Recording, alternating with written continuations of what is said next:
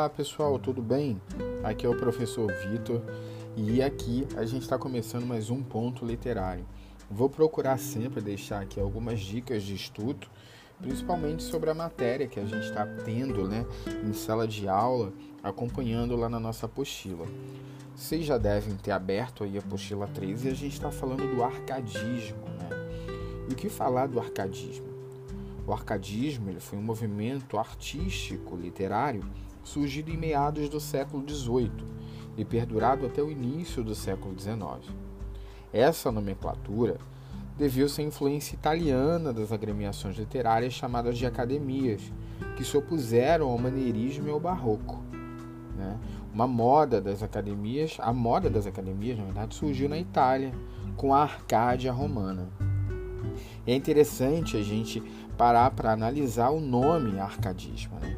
que o nome da Arcádia veio da lendária região da Grécia Antiga, dominada pelo deus Pan e habitada por pastores que se divertiam com canções de amor.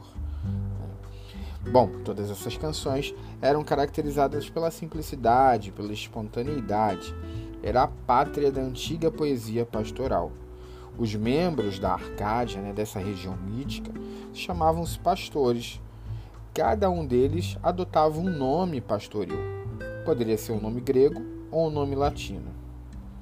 A Arcádia é uma região ideal e fictícia, de uma beleza muito incomum, de onde foram expulsas as paixões perturbadoras.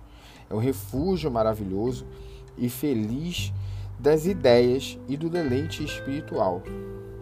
Bom, até aí a gente já começa a perceber que há uma distinção muito grande entre a arte barroca e a arte do arcadismo.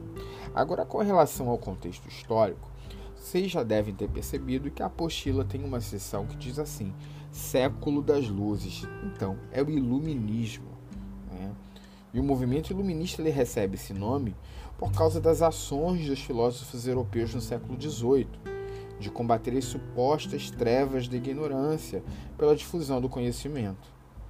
Esse movimento, que atingiu com maior intensidade a França, Inglaterra e Alemanha, nasceu em meio à exuberância social, técnica e econômica. E isso quer dizer o quê? Traduzindo, é a ascensão da burguesia, é o avanço tecnológico, o progresso e a organização da produção, incluindo muitos avanços da ciência. Os filósofos do Iluminismo exaltaram a natureza e a reflexão otimista sobre a história, baseada na crença no progresso humano. A afirmação desses valores combatia a intolerância religiosa e o absolutismo político, ou seja, já é uma arte bem diferente da arte barroca, que é, imperava né, em toda a sua lógica o conflito, a antítese, a confusão e a transitoriedade da vida. Nós estamos agora adentrando por um caminho que é um caminho pautado pela razão. Aos poucos, né? Aos poucos, os filósofos também foram divergindo. Nós tínhamos Voltaire e outros filósofos. No final do século, uma nova geração tentou vincular a teoria e uma prática para definir uma ciência do ser humano que, por meio da implementação de reformas políticas e culturais, fosse assegurar o progresso da mente humana. Vejam só. Enquanto a literatura do século XVIII se manifestou por meio do arcadismo, né, as artes plásticas exprimiram-se por meio do rococó e do neoclassicismo. É interessante esse nome neoclassicismo, porque esse nome já remete a gente a uma volta aos clássicos, ou seja, a uma revisitação né, de uma influência greco-romana.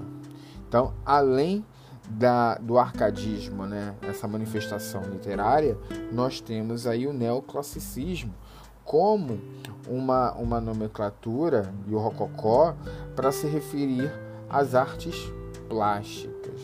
Né?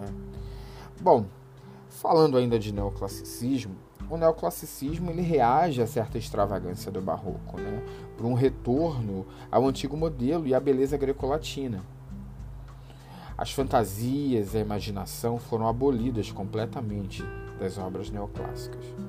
Então, em toda a Europa, a ascensão social do poder econômico da burguesia, ela veio a favorecer o gosto por um estilo no qual o devaneio e os sentimentos serão rejeitados. Volto a falar para vocês que a gente tem agora um período muito voltado para a razão.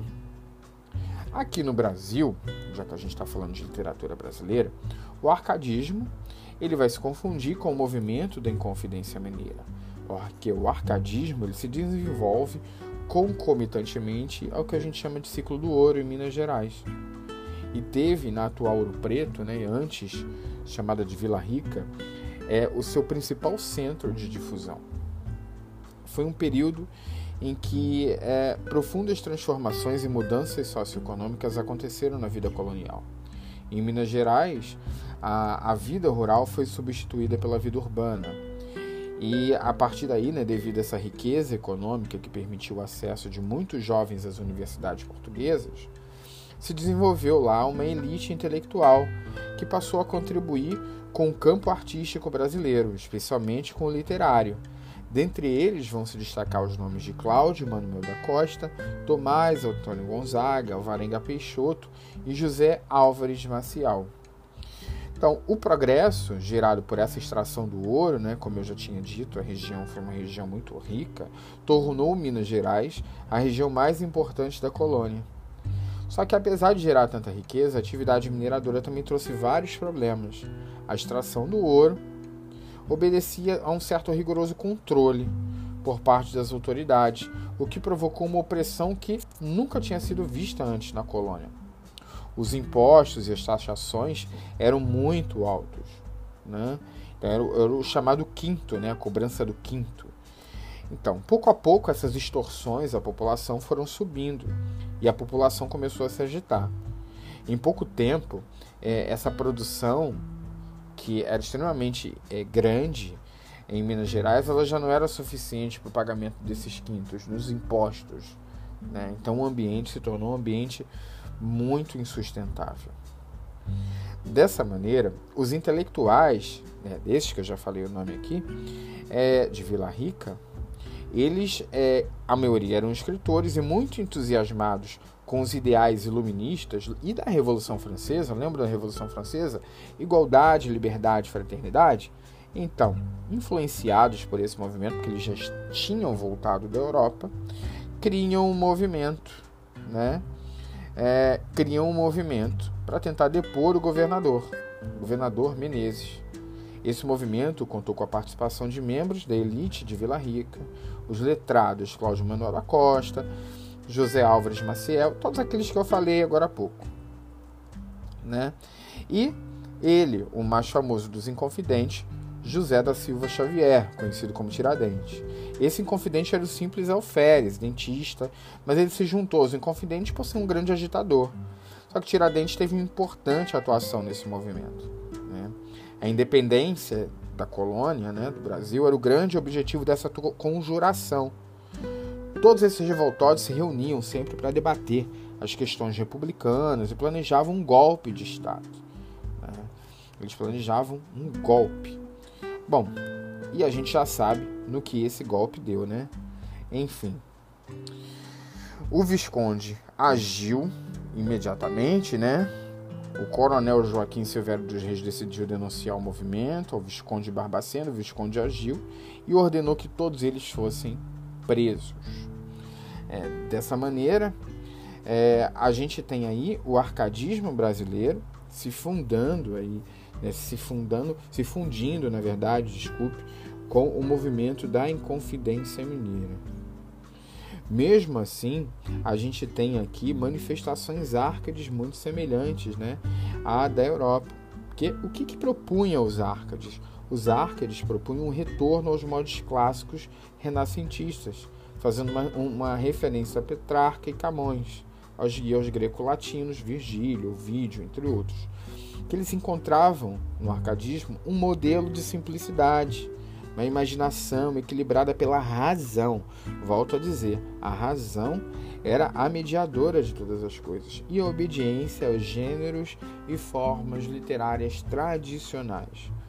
os clássicos, era um certo freio a todas as emoções, impedindo os excessos. Ou seja, era justamente a oposição à estética barroca que a gente estudou no capítulo anterior. Bom, existem várias características dessa linguagem arcádica, só que essas características eu vou deixar para o próximo podcast, tudo bem? Então, eu fico por aqui, um grande abraço e bons estudos.